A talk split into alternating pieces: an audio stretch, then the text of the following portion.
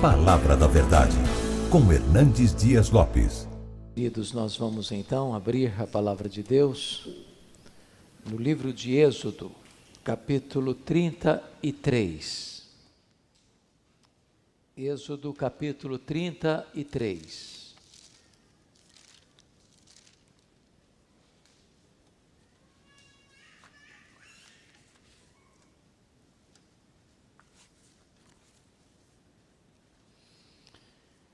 Lido o texto, peço que você permaneça com a sua Bíblia aberta nesta passagem. Disse o Senhor a Moisés: Vai e sobe daqui, tu e o povo que tiraste da terra do Egito, para a terra a respeito da qual jurei a Abraão, a Isaque a Jacó, dizendo: A tua descendência a darei. Enviarei o anjo adiante de ti Lançarei fora os cananeus, os amorreus, os heteus, os ferezeus, os heveus e os jebuseus. Sobe para uma terra que mana leite e mel.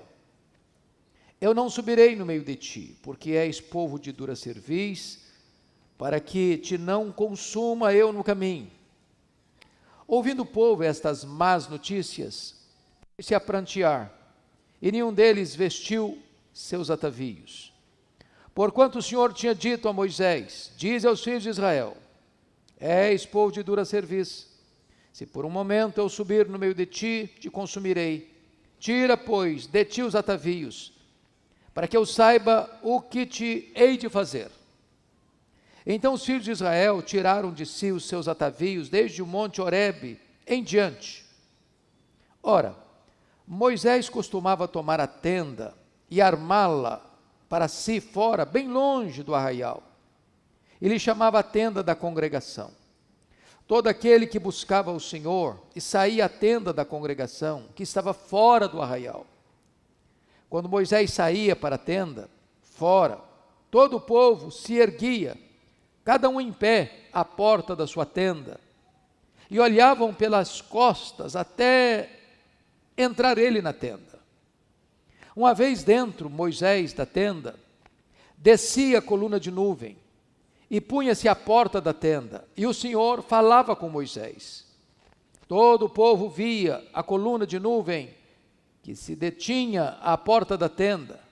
Todo o povo se levantava e cada um à porta da sua tenda adorava o Senhor. Falava o Senhor a Moisés face a face, como qualquer fala a seu amigo. Então voltava Moisés para o arraial, porém o moço Josué, seu servidor, filho de Num, não se apartava da tenda. Disse Moisés ao Senhor: Tu me dizes, faze subir este povo, porém não me deste saber a quem has de enviar comigo. Contudo disseste: Conheço-te pelo teu nome, também achaste graça aos meus olhos. Agora, pois, se achei graça aos teus olhos, rogo-te que me faça saber neste momento o teu caminho, para que eu te conheça e ache graça aos teus olhos, e considera que esta nação é teu povo. Respondeu-lhe: A minha presença irá contigo, e eu te darei descanso. Então lhe disse Moisés: Se a tua presença não vai comigo, não nos faça subir deste lugar. Pois como se há de saber que achamos graça aos teus olhos, eu e o teu povo. Não é porventura que em andares conosco, de maneira que somos separados, eu e o teu povo, de todos os povos da terra? Disse o Senhor a Moisés: Farei também isto que disseste, porque achaste graça aos meus olhos, e eu te conheço pelo teu nome. Então ele disse: Rogo-te que me mostres a tua glória. Respondeu-lhe: Farei passar toda a minha bondade diante de ti e te proclamarei o nome do Senhor. Terei misericórdia de quem eu tiver misericórdia, me compadecerei de quem eu me compadecer. E acrescentou: Não me poderás ver a face, porquanto homem nenhum verá a minha face e viverá. Disse mais o Senhor: Eis aqui um lugar junto a mim, tu estarás sobre a penha. Quando passar a minha glória, eu te porei numa fenda da penha, e com a mão te cobrirei até que eu tenha passado. Depois, em tirando eu a mão, tu me verás pelas costas. mas a minha face não se verá.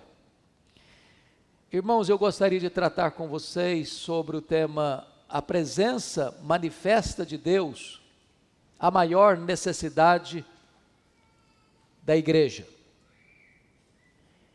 Eu diria para os meus irmãos que o tema, o assunto desta noite,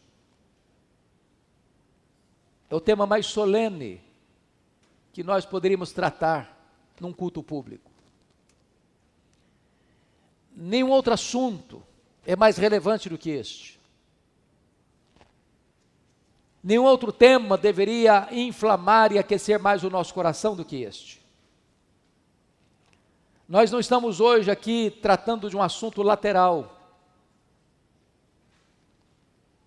secundário, mas hoje quero tratar com vocês daquilo que é essência, que é o núcleo, que é a coisa mais importante.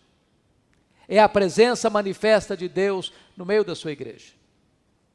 No passado, a presença de Deus era a coisa mais importante para o povo de Deus.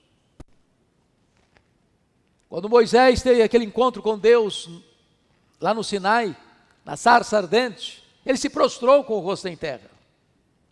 Ali foi um momento decisivo na história dele.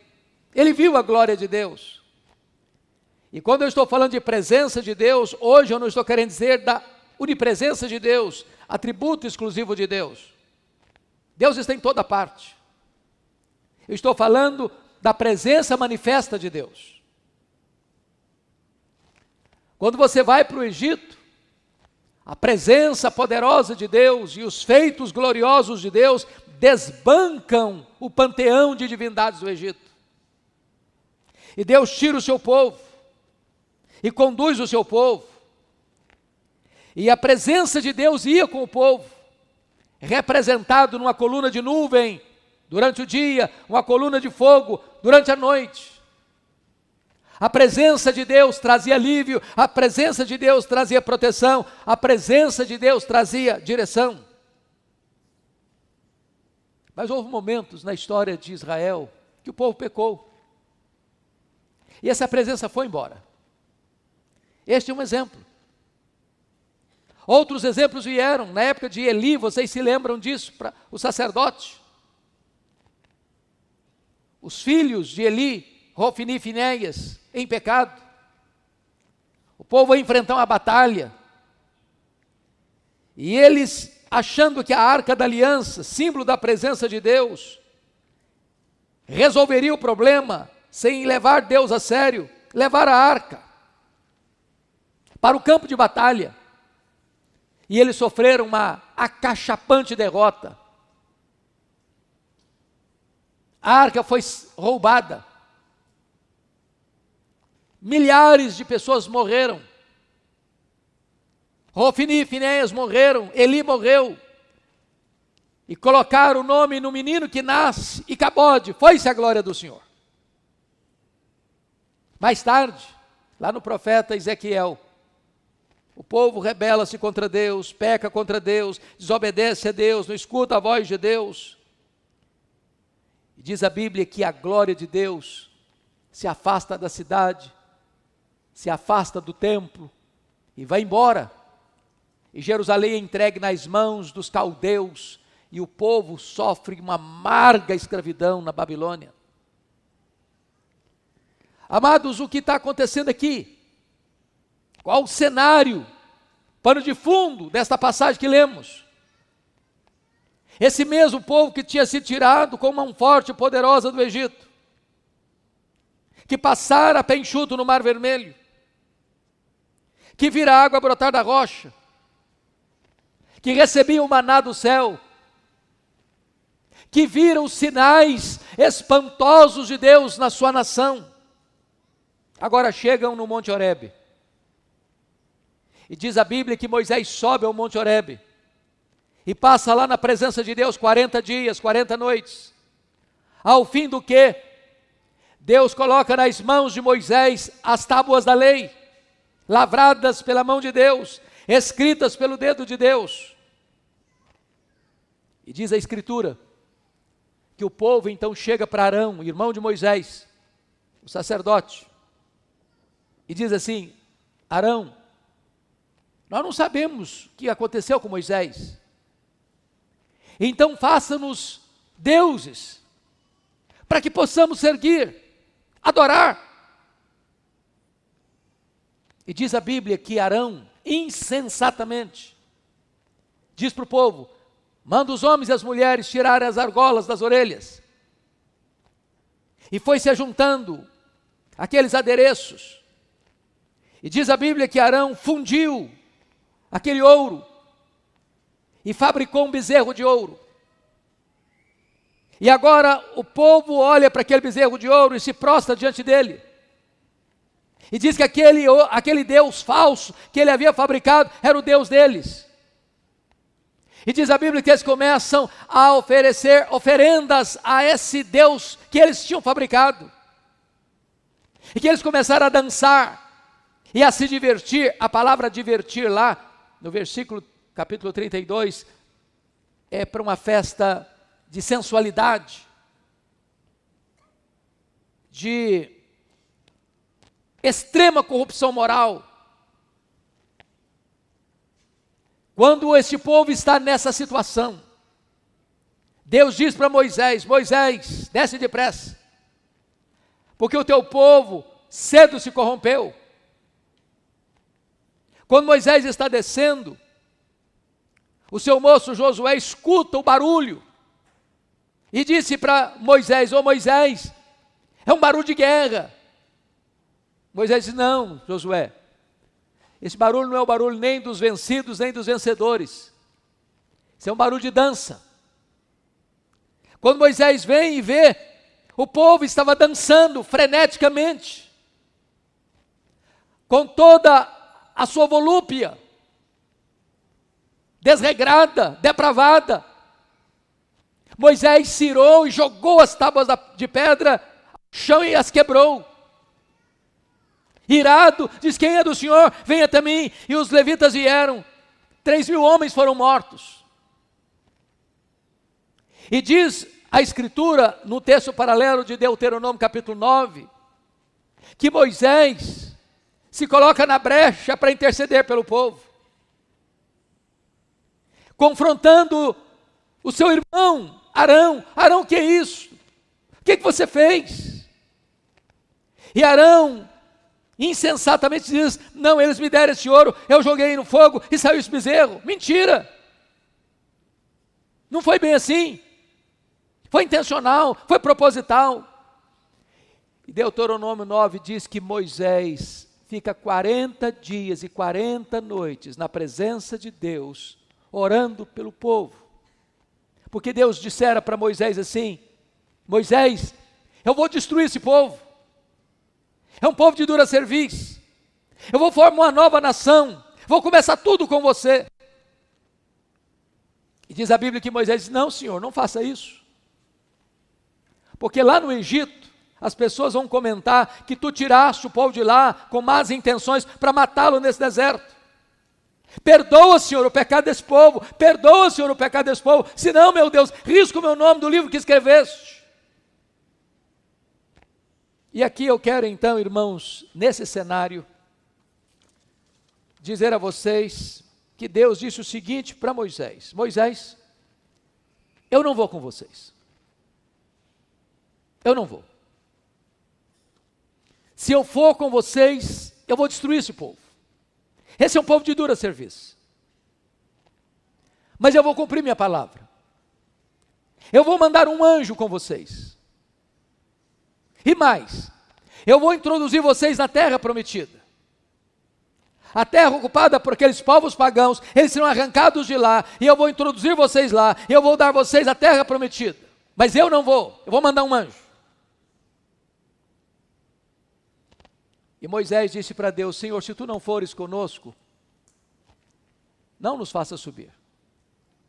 Então eu gostaria que hoje nós olhássemos esse texto com algumas lições. A primeira coisa, meus amados, é a total necessidade que você e eu temos, da, que a igreja tem, da presença manifesta de Deus. Oh, irmãos, nós podemos ter tanta coisa boa, os dons de Deus, as dádivas de Deus, podemos ter vida, podemos ter saúde, podemos ter prosperidade, podemos ter sucesso financeiro, podemos ter realização profissional, podemos ter família, podemos ter amigos, podemos ter o conforto de um ambiente como este. Podemos ter pessoas maravilhosas que nos cercam com carinho e afeto. Mas tudo isso, irmãos, sem a presença de Deus, não é suficiente. A maior necessidade da igreja não é da bênção de Deus, é do Deus da bênção. Um anjo é um mensageiro de Deus, valoroso em poder, ministro de Deus para cuidar da igreja. Mas o anjo não satisfaz. A terra prometida, a terra que mana leite e mel, é dádiva de Deus, é presente de Deus. E Moisés disse: Senhor, a terra é boa mesmo, e a terra é maravilhosa mesmo, mas o que é a terra prometida sem a tua presença?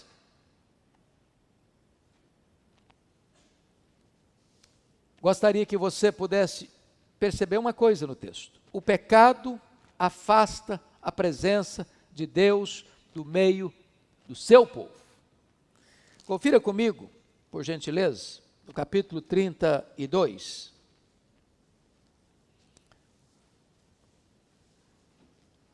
Que o pecado foi a causa que levou este povo a buscar outro Deus, a impaciência deles. Porque está escrito no versículo 1 que, vendo o povo que Moisés tardava em descer do monte, acercou-se de Arão e lhe disse: Levanta-te, faze-nos deuses que vão diante de nós. Versículo 2: Disse-lhe Arão, disse-lhes Arão: Tirai as argolas de ouro das orelhas de vossas mulheres, vossos filhos e vossas filhas, e trazei-mas.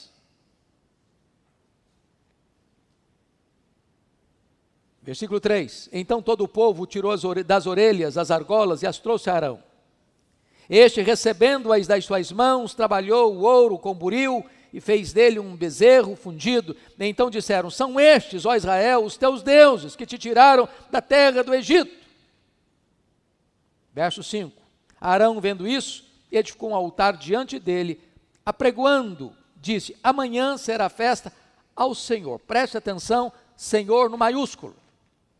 É o sincretismo religioso. É a mistura do profano com o sagrado. É a corrupção do culto divino é misturar idolatria com adoração. Versículo 5.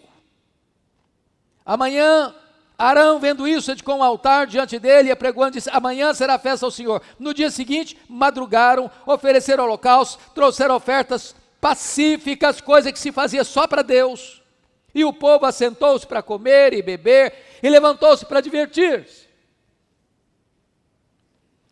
Preste atenção, irmãos, que a impaciência desse povo levou esse povo a esse pecado de transicionar do culto em espírito e em verdade para um culto pagão ou semi-pagão.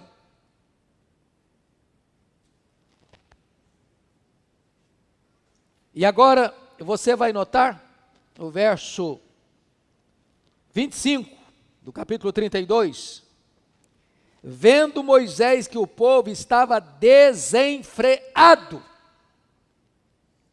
O pecado vai levando o homem aos excessos.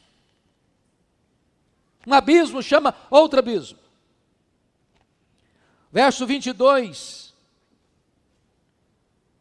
Está escrito: Tu sabes que o povo é propenso para o mal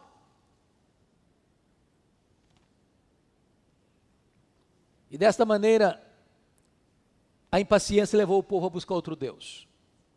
Mas mais do que isso, o pecado, irmãos, não só leva o homem a buscar um outro Deus, mas o pecado produz a ira de Deus. Porque você pode notar comigo no 32, versículo 7 em diante, até o versículo 10, o seguinte: Então disse o Senhor a Moisés: Vai, desce porque o teu povo que fizeste sair do Egito se corrompeu e depressa se desviou do caminho que lhe havia ordenado. Fez para si um bezerro fundido e o adorou e lhe sacrificou. E diz: Estes são, ó Israel, os teus deuses que te tiraram da terra do Egito. Disse mais o Senhor a Moisés: Tenho visto este povo, e eis que é povo de dura cerviz. Agora, pois, deixa-me para que se acenda contra eles o meu furor, e eu os consuma, e de ti farei uma outra nação. O que está acontecendo aqui? O pecado afastou Deus desse povo. A nuvem, que era o símbolo da presença de Deus, foi embora do acampamento. Não estava mais lá. Aqui tem um ponto, irmãos, que eu preciso que vocês percebam comigo. A segurança da igreja é a presença de Deus conosco. Mas se Deus se apartar, a igreja é vulnerável demais. Você e eu sabemos de cor Romanos 8:31, não sabemos? Poderemos citar aqui de cor, vamos juntos? Se Deus é por nós, quem será contra nós?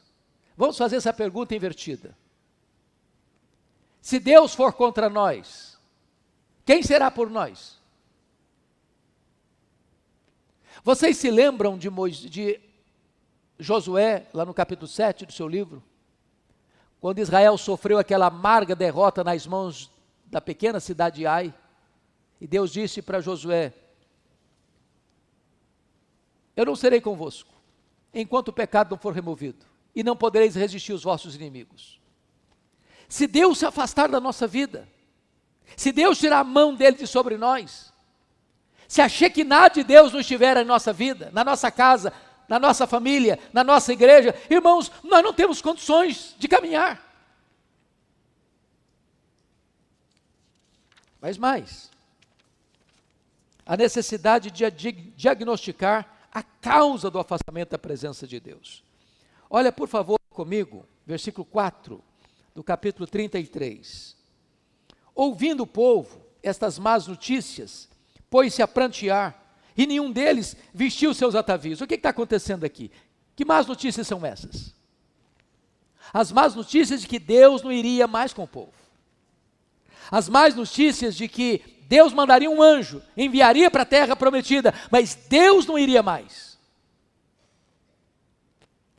É necessário perguntar a Deus o que é que aconteceu para que a tua glória, para que a tua nuvem, para que a tua presença se retire de nós. Onde foi o ponto que nós falhamos? É preciso voltar a esse ponto. Não adianta seguir sem reflexão.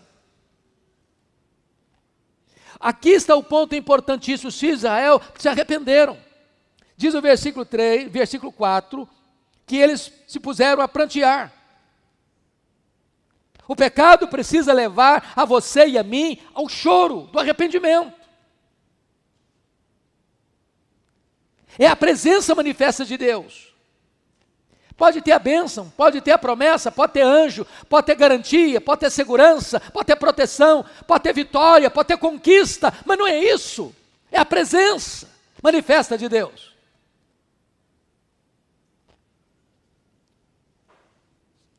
Segundo lugar, precisamos ter consciência que por causa do pecado é que Deus está se retirando do meio do povo.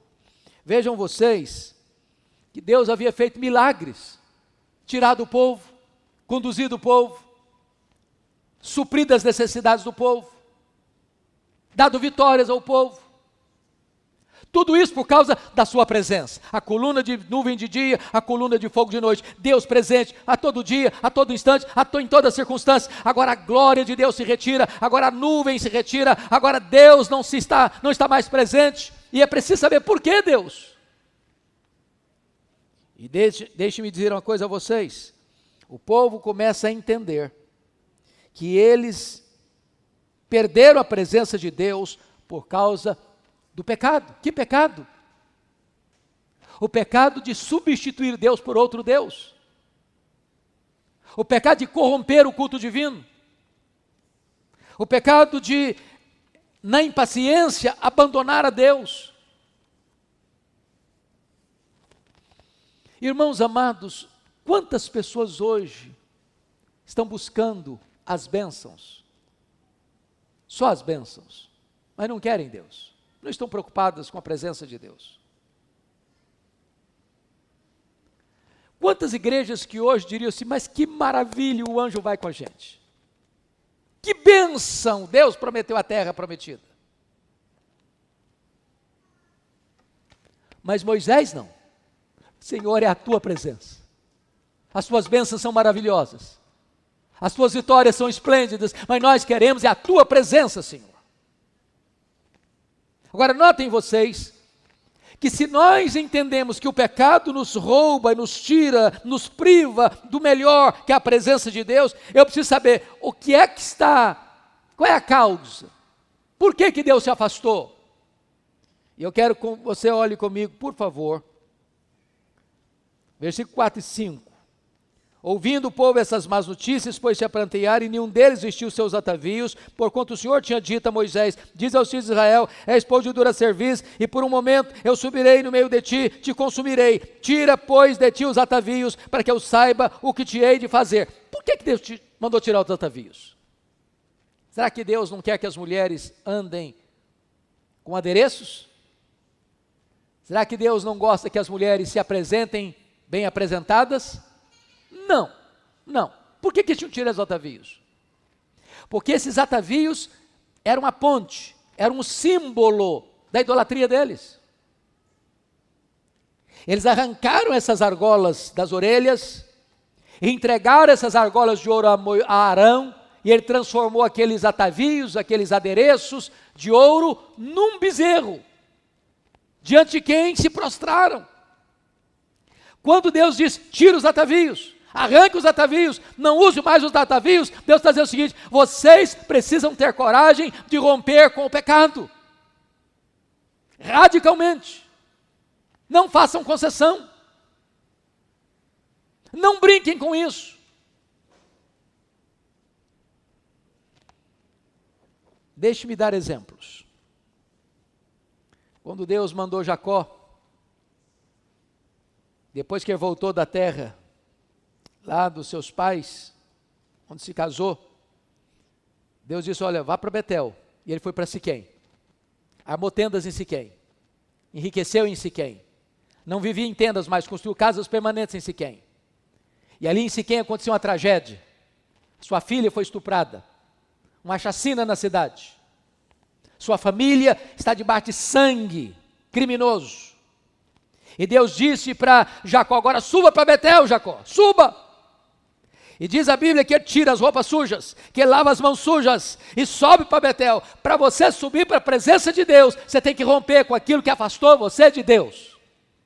E você sabe o que está afastando você de Deus. Pensa comigo em Elias. Ele está clamando pela restauração da nação de Israel, clamando por chuvas de Deus. É a primeira coisa que ele fez. O que é que impediu a chegada das chuvas? Foi Baal. Então retira o Baal do caminho. Não adianta trocar Baal de lugar. Não adianta dar roupa nova para Baal. Não adianta dar outros nomes para Baal. Baal tem que ser retirado do caminho.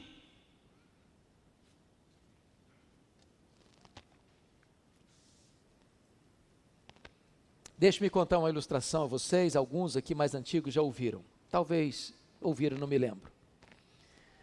Isso faz muito tempo. Fui convidado para pregar numa das grandes igrejas do Brasil. Era um trabalho de juventude. Me deram um tema para pregar, o que eu, confesso, tenho muita dificuldade quando alguém me convida para pregar e me dá tema. Eu não consigo trabalhar tema. Eu gosto de expor um texto.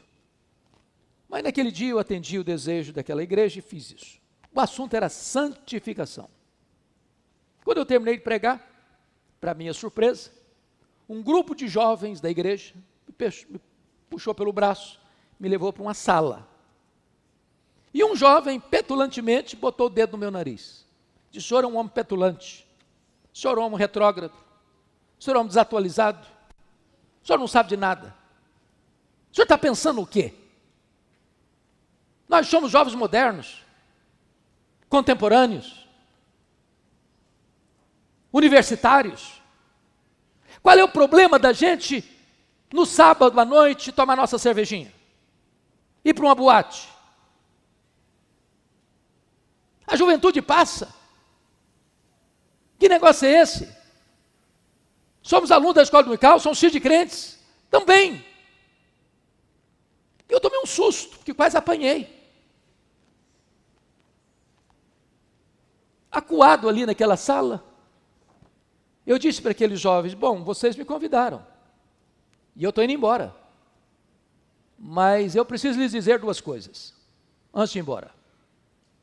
A primeira coisa é, que eu quero lhes dizer é 1 Coríntios 10, 31. Portanto, quer comais, quer bebais, quer façais qualquer outra coisa, fazei tudo para a glória de Deus. Eu disse então a eles: se vocês quiserem ir para a boate, encher a cara para a glória de Deus, pode ir, se é para a glória de Deus. Se conseguirem fazer para a glória de Deus, vá em frente. Eu duvido que consigam. Segundo texto que eu quero dizer para vocês, Colossenses 3,17. E tudo que fizerdes, seja em palavra, seja em ação, fazer em nome do Senhor Jesus, dando por isso graças a Deus Pai. Então, quando vocês forem para a boate agora, para encher a cara, você tem que ser o seguinte: estou indo em nome de Jesus e glória a Deus, porque estou aqui enchendo a cara. Se conseguirem, vão em frente. E até logo. Fui embora. Quer dizer, vim embora. Já era pastor aqui. O que eu nunca podia imaginar, jamais, é que uns 10 anos depois, a mesma igreja me convidasse para pregar, eu tive a loucura de aceitar o convite. Quando eu chego, uma senhora me aborda na porta da igreja e me faz uma pergunta que você nunca deve fazer a um pastor. Ela me perguntou assim: o senhor se lembra de mim? Essa pergunta é horrível. Constrange a gente. Eu olhei para ela, tornei a olhar, olhei de novo, falei, só me perdoe, mas não estou lembrado.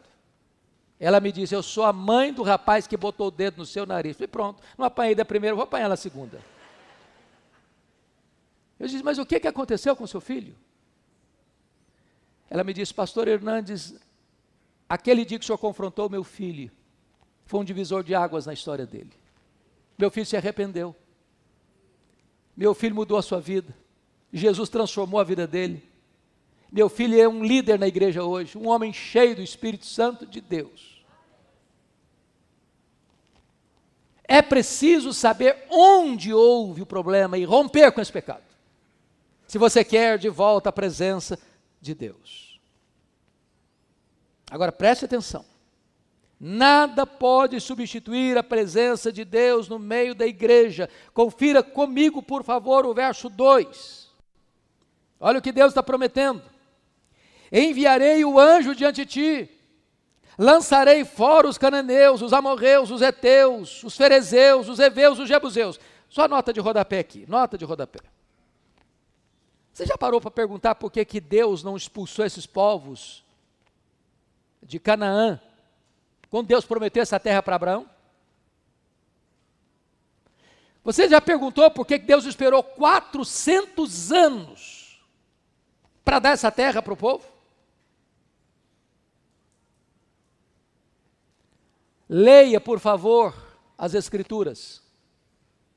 Você vai notar em, em Gênesis 15 que Deus estava esperando que a medida da iniquidade desses povos que habitavam aquela terra transbordasse. Chegou um momento em que esse povo foi pecando contra Deus, pecando contra Deus, pecando contra Deus, pecando contra Deus, pecando contra Deus, que o cálice transbordou. Deus está prometendo duas coisas. Vá, Moisés, o meu anjo virá. O meu anjo irá. Eu enviarei o anjo diante de ti. E eu darei vitória. Mas como Quanto de poder tem um anjo? A Bíblia diz que um anjo só, quando Jerusalém foi cercada pelos assírios, um anjo só matou 185 mil soldados. Significa, tem proteção e tem vitória. Mas Moisés disse: Não, Senhor. Nós não queremos nem só proteção, nem só vitória, nós queremos é a tua presença. É a tua presença. Agora, como buscar de volta essa presença de Deus? Por favor, preste atenção nisso. Olha comigo, versículo 7, 33, 7. Ora, Moisés costumava tomar a tenda e armá-la para si fora, bem longe do arraial. Ele chamava a tenda da congregação. Todo aquele que buscava o Senhor saía à tenda da congregação que estava fora do arraial. Primeira coisa, irmãos, se a igreja constata que a presença manifesta de Deus não está aqui, é preciso fazer alguma coisa. Porque às vezes nós fazemos declarações: Deus está aqui. E a pessoa olha e diz: cadê? Como? Estou vendo nada. Irmãos, quando Deus está presente, com a sua presença manifesta, isso é notório. Como Jacó acorda lá em Betel, quão temendo este lugar, é a casa de Deus, é a porta do céu. Quando a presença de Deus manifesta está na igreja, a pessoa entra por aquelas portas, ele é tomado por um sentimento de reverência, de quebrantamento. Não basta você vir à igreja, não basta você estar aqui, não basta você orar, cantar, ouvir um sermão, nós precisamos da presença de Deus. E o que, que se faz? Primeiramente, irmãos, a liderança da igreja precisa sentir um fardo, um fardo, e se retirar para orar. Diz a Bíblia que Moisés vai armar uma tenda lá fora, bem longe do acampamento, corrompido. Para quê? Para buscar a Deus. Para buscar a Deus. E sabe quantos dias ele esteve ali na presença de Deus, pelo povo? Ó oh, Senhor, perdoa o povo. Ó oh, Senhor, volta com a tua presença. Ó oh, Senhor, volta com a tua presença. Ó Senhor, volta com a tua presença. Ó Senhor, não desiste de nós. 40 dias, 40 noites. Está lá em Deuteronômio capítulo 9. Leia a história dos avivamentos. E vocês verão que sempre que houve uma aridez na igreja, uma secura na igreja, tem prosperidade, tem, tem vitória, tem, tem bênção, tem, tem cuidado de Deus, tem, mas a presença de Deus, você não é sentida mais.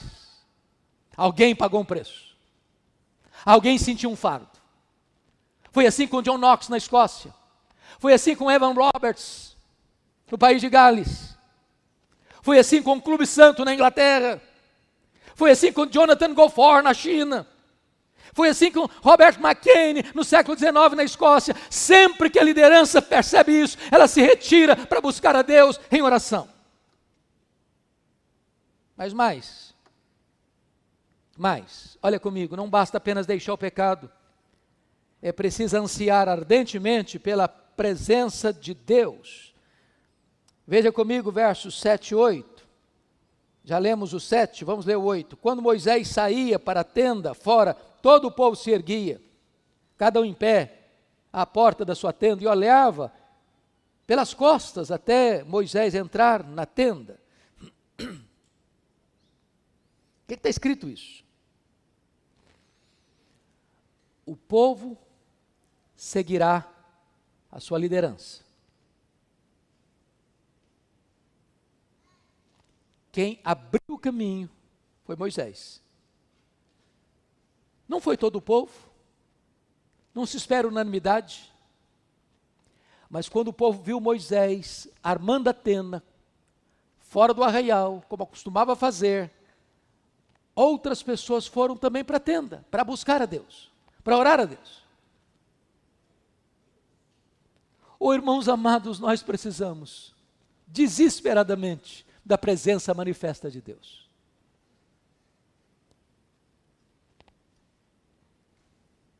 Nós estamos no meio de uma pandemia. E eu acho que nunca, eu com 63 anos, eu nunca vi um tempo tão oportuno para a igreja crescer como nesse. Nunca vi. Nunca vi. Hoje, cerca de 50% das pessoas que estão entrando nos templos evangélicos são visitantes. O que significa isso? Que o povo está desesperado, que o povo está querendo. Eu preguei sábado passado, sábado passado, na igreja de um grande irmão, de um grande amigo, lá em São Paulo. Prego todo ano lá, várias vezes.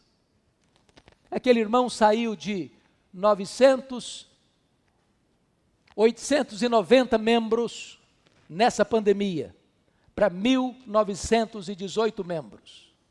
Ele recebeu mais de mil membros nesse período. Ele saiu de um local de 1.500 metros para um local de 9 mil metros. Ele entendeu que esse período não é período para ficar desanimado, para ficar acuado, para ficar com medo, para ficar covardado, para parar e cruzar os braços. É hora em que o povo está desesperado, que o povo está querendo, que o povo está necessitado de dizer agora, convocamos a igreja, vamos trabalhar, vamos agir, vamos ligar, vamos usar as redes sociais, vamos nos reunir com as pessoas desesperadas. E a igreja foi crescendo e crescendo e crescendo e crescendo. Oh, amados irmãos, nós precisamos da presença manifesta de Deus. Que Deus nos desperte para orar. Que Deus abra os nossos olhos para as oportunidades que estão diante de nós. Leia a história. Os tempos mais críticos foram os tempos de avivamento da igreja. O que aconteceu com Ludwig van Zinzendorf no dia 13 de dezembro de 1727, 11 horas da manhã, sentindo um fardo, um fardo do povo, recomeça a orar e desencadeia uma reunião de 100 anos de oração, trazendo avivamento e movimento missionário na Alemanha. Leia a história do avivamento que trouxe o nosso missionário para o Brasil, Ashbel Green Simon, como esse avivamento começou, começa em Nova York. Começa em Nova York, no dia 23 de setembro de 1857. Um homem negociante distribui o seu folhetinho nos bairros de Nova York, chamando os homens para orar. E em seis meses tinham 10 mil homens orando por avivamento.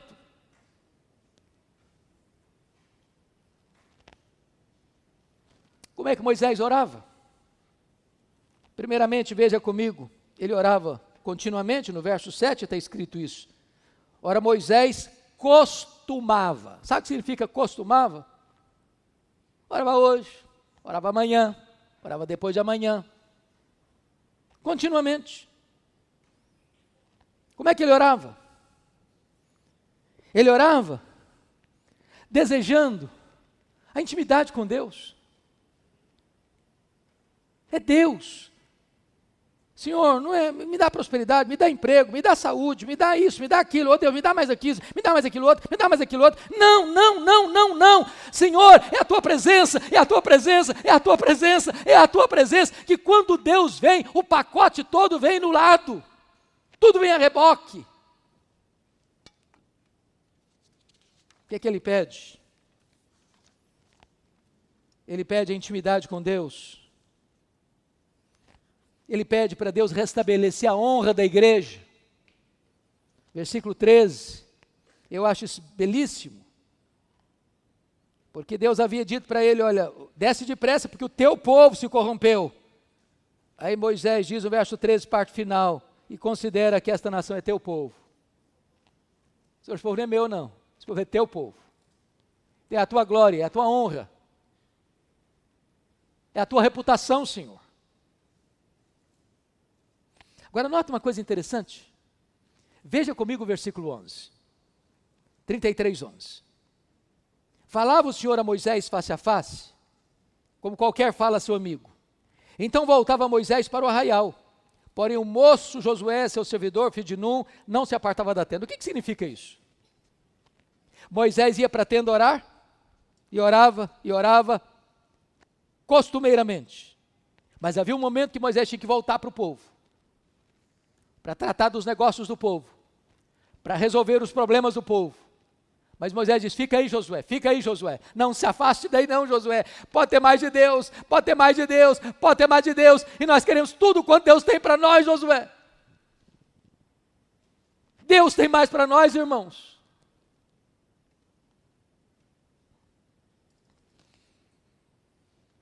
Eu quero concluir dizendo a você que valeu a pena, porque está escrito no verso.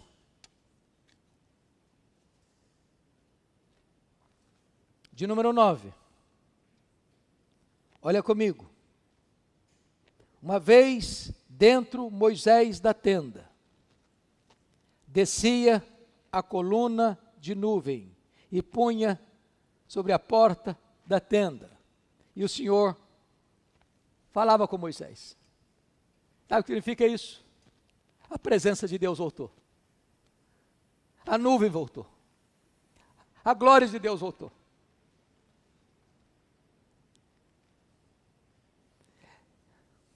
Esta é a necessidade desta igreja, irmãos. É que a nuvem da presença de Deus venha sobre nós.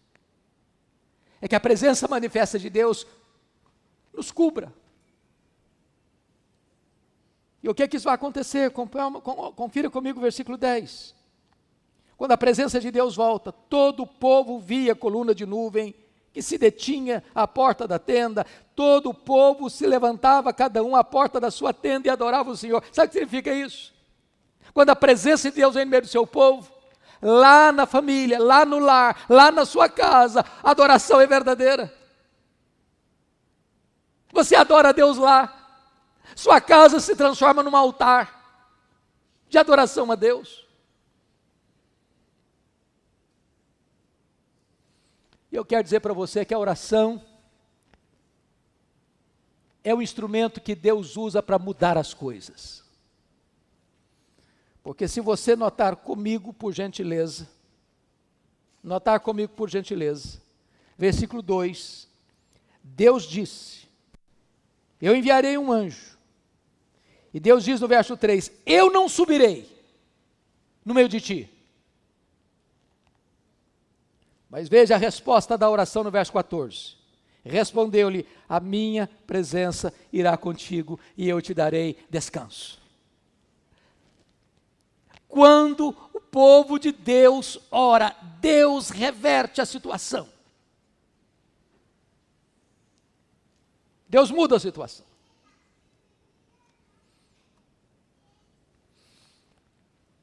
Eu não sei se esse assunto mexe com você.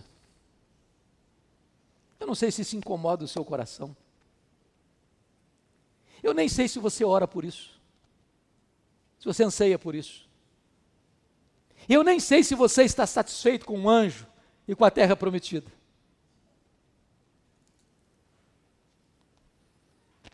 Mas a minha oração nesta noite é que Deus levante aqui homens e mulheres que sintam esse fardo. Deus, nós queremos a tua presença. Nós precisamos da tua presença. Se tu não fores conosco, não nos faça subir daqui, Senhor.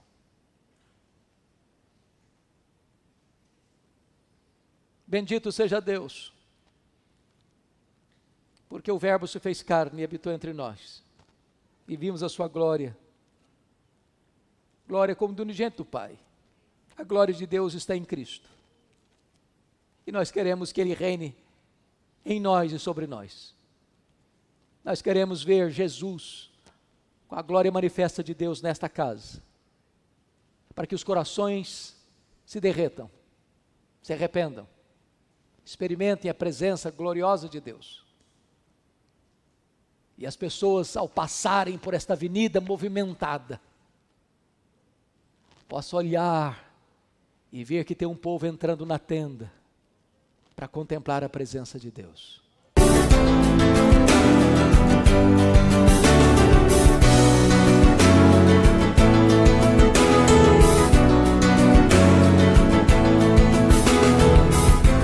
Palavra da Verdade, com Hernandes Dias Lopes.